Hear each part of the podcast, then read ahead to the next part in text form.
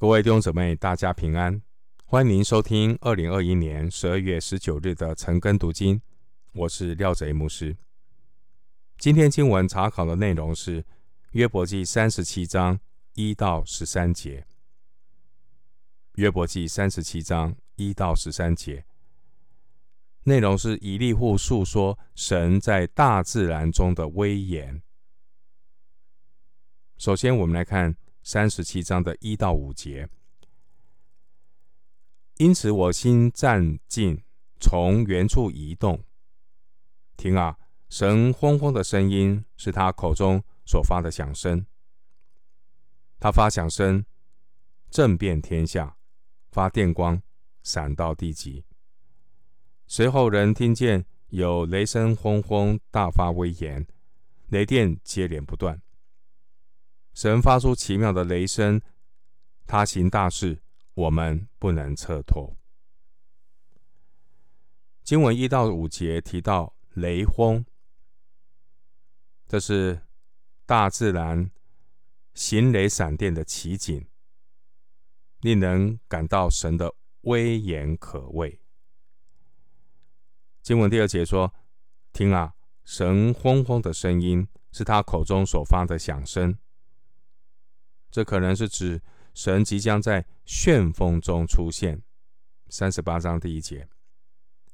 而以利户已经听到从远处而来的雷声，心中感到战兢。这隆隆的雷声，正是神即将要亲自回应约伯所说的，他大能的雷声。谁能明透呢？在说话的当时，可能雨季即将来临，而约伯的苦难可能已经从春雨延续到秋雨。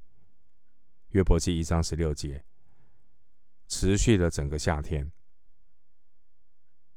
经文第五节说：“他行大事，我们不能测透。”这是以利户。第二次强调，神为大，我们不能全知。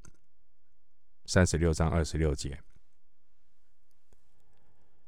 回到经文，约伯记三十七章六到十三节，他对雪说：“要降在地上。”对大雨和暴雨也是这样说。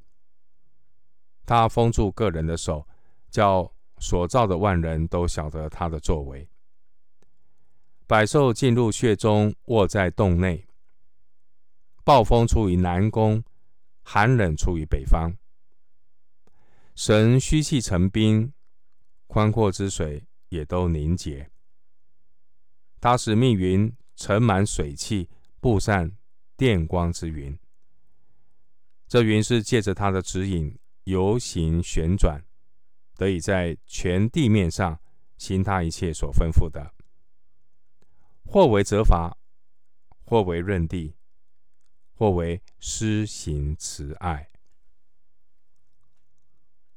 经文六到十节内容是关于大自然的冰雪，冰天雪地的寒冬中，人和禽兽都受到影响，感觉到手脚不灵活，就必须要。进入洞穴内来躲避。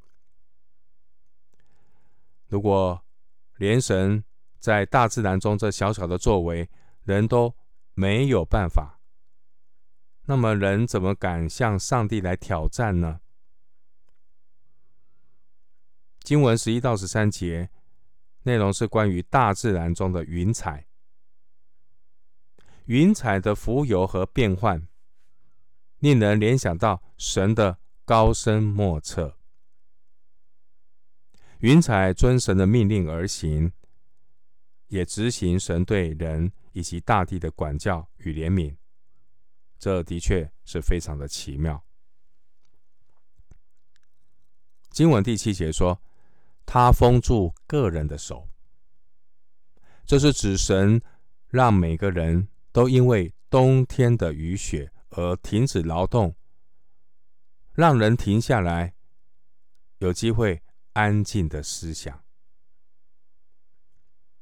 虽然第五节说神行大事，我们不能测透，但是神并不是要让我们陷入不可知论或怀疑论，因为经文第七节说，神要叫所造的万人都晓得他的作为。天上的云彩运动，在我们看来是随机的，然而经文十二节。以利户他说：“即便天上云朵的移动，这大自然现象的背后，仍然有上帝的护理和能力托住这一切。这些云朵随着上帝的指挥旋转，照着上帝的命令巡游全世界。其实，以利户这样的描述。”主要是要告诉我们，这个世界上没有所谓的真正的偶然。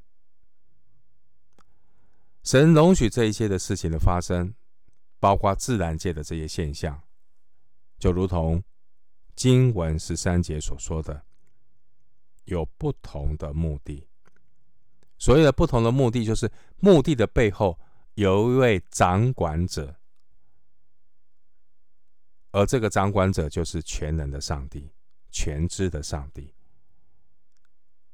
包括自然界所有的被造，包括人，都可以成为上帝使用的工具，来作为不同的用途和目的。经文十三节说，有哪些目的？包括或为责罚。或为论地，或为施行慈爱。弟兄姐妹，我们应该要留意许许多多事件的发生背后，到底对我们有什么提醒？我们要常常的反躬自省，问一问：你看世界所发生的。大大小小的事情，我们当我们停下来，回到神的面前，读神的话，祷告的时候，对照于我们生命当中所出现、所发生的这些事情，这提醒我们，这些事情发生、出现，让我们对神有没有更深的认识？你看到自然界的现象，会不会你感觉到上帝创造的伟大？对神的认识，包括神是创造的神，神是护理的神，神是赏善罚恶的神，神是独行其事的神，还有神是按照自己意志行事的神，神。是拯救我们的神，是发怜悯的神，但神也是恨恶罪恶的神。所以弟兄姊妹，不要突然的走过你生命的每一刻，好好的停下来思想，神叫万事都互相效力，叫爱神的人得着益处。